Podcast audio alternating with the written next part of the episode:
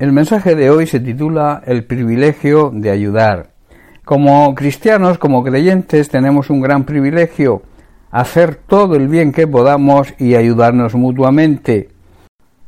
El apóstol Pablo en su segunda carta a los Corintios, en el capítulo 8, dice en algunos versículos, versículo 3, dice, pues doy testimonio de que con agrado han dado conforme a sus fuerzas y aún más allá de sus fuerzas, Versículo 4. pidiéndonos con muchos ruegos que les concediésemos el privilegio de participar en este servicio para los santos. Pablo aquí está ensalzando la disposición de los corintios en la ayuda de los hermanos necesitados. Dice que puede dar fe de que lo hicieron no solamente con aquello que podían, sino aún mucho más, o sea, se esforzaron al máximo y lo hicieron por voluntad propia.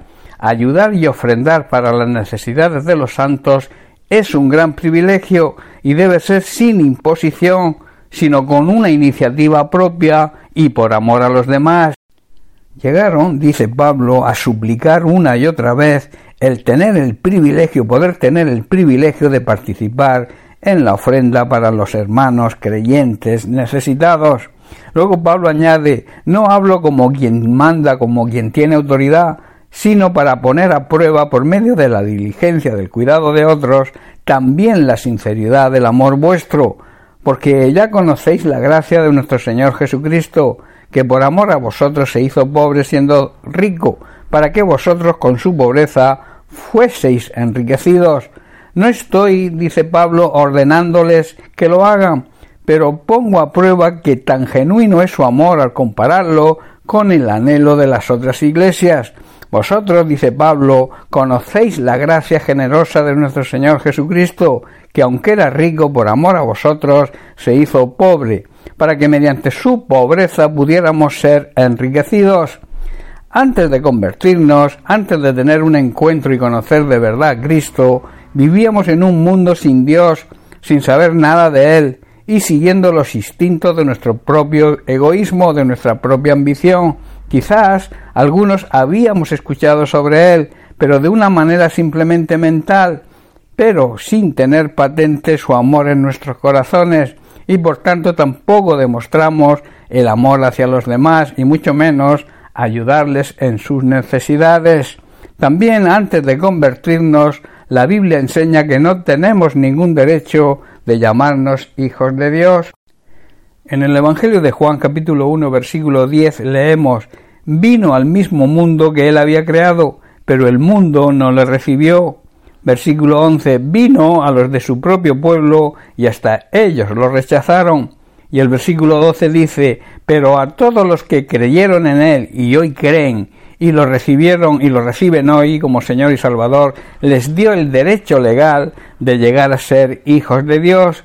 Quizás antes de convertirnos al Señor, en un acto emocional ayudábamos en ciertos casos puntuales, cuando se produce una tragedia o en casos de guerra, pero no estamos pendientes de las necesidades de las personas que nos rodean.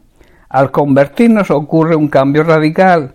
Además de recibir el derecho legal de ser hijos de Dios, el amor de Dios, el amor verdadero, es derramado por el Espíritu Santo en nuestros corazones el cual produce un cambio radical, un cambio total, y entonces actuamos por amor y no por emociones.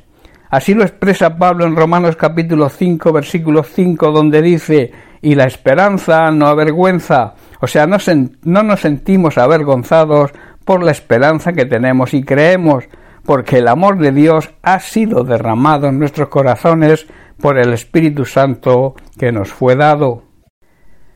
Pablo está diciendo que la esperanza de creer en Dios no acabará en desilusión, pues sabemos con cuánta ternura nos ama Dios, porque nos ha dado el Espíritu Santo para llenar nuestro corazón con su amor. En Hebreos capítulo 13 versículo 16 el autor dice, y de hacer el bien y de la ayuda mutua no os olvidéis, porque de tales sacrificios se agrada a Dios está diciendo que no debemos olvidarnos de hacer todo lo bien que podamos, ni de compartir con los que tienen y los que pasan necesidad. Estos realmente son los sacrificios que a Dios le agradan. Antes de conocer al Señor, antes de aceptarlo como nuestro Señor y Salvador, teníamos otro padre, estábamos bajo la autoridad de Satanás y de alguna manera estábamos muertos espiritualmente hablando por nuestra vida de pecado. Esto no permitía que el amor de Dios se manifestara en nuestras vidas y que pudiéramos transmitirlo a los demás. Pero al convertirnos se produce un cambio total y radical en nosotros. Pablo lo expresa de la siguiente manera en 2 de Corintios capítulo 5 verso 17 donde dice todo lo, aquel que le pertenece a Cristo se ha convertido en una persona nueva. La vida antigua ha pasado, una nueva vida ha comenzado. Y ahora nuestra vida, hermanos, está escondida en las manos de Cristo. Estamos protegidos bajo su mano poderosa.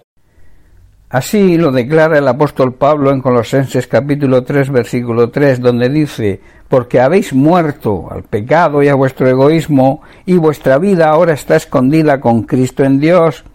Como hijos de Dios y muertos al pecado por su gracia, por medio del sacrificio de Jesucristo, podemos disfrutar de la salvación y además de las abundantes riquezas que Él posee. Recordemos que Dios es el dueño de todo lo que hay en esta tierra y esas riquezas Dios nos las brinda para cubrir nuestra necesidad y también para que seamos generosos y compartamos con los demás, con los que necesitan.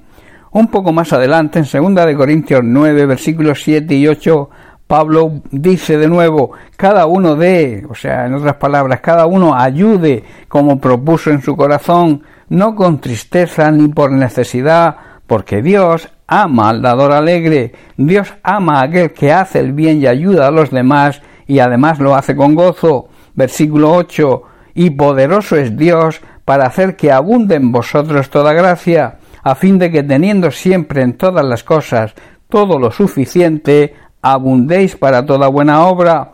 Dicho de otra manera, cada uno debe decidir en su corazón la manera de ayudar, la manera de prestar ayuda y hacer el bien a los demás, y no debemos hacerlo con mala gana ni bajo presión, porque Dios ama a la persona que da, que se da a los demás con alegría y con gozo, y Dios dice proveerá con generosidad todo lo que necesiten. Entonces, dice Pablo, siempre tendrán todo lo necesario y habrá bastante de sobra para compartir con otros.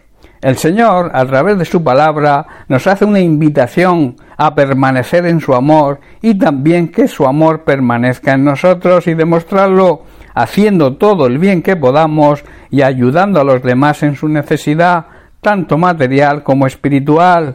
Debemos dejarnos guiar por el Espíritu Santo. Él nos mostrará cuál es la voluntad de Dios en cada momento y cómo poder agradarle en todo, honrando, respetando y obedeciendo su palabra. Al actuar de esta manera, estaremos mostrando nuestro agradecimiento a Dios por el gran amor demostrado y que fue manifiesto en la persona de Jesucristo, nuestro Señor y Salvador, al cargar con nuestros pecados y morir por nosotros en una cruz. Bien, pues hasta aquí el mensaje de hoy. Que Dios te bendiga. Un abrazo.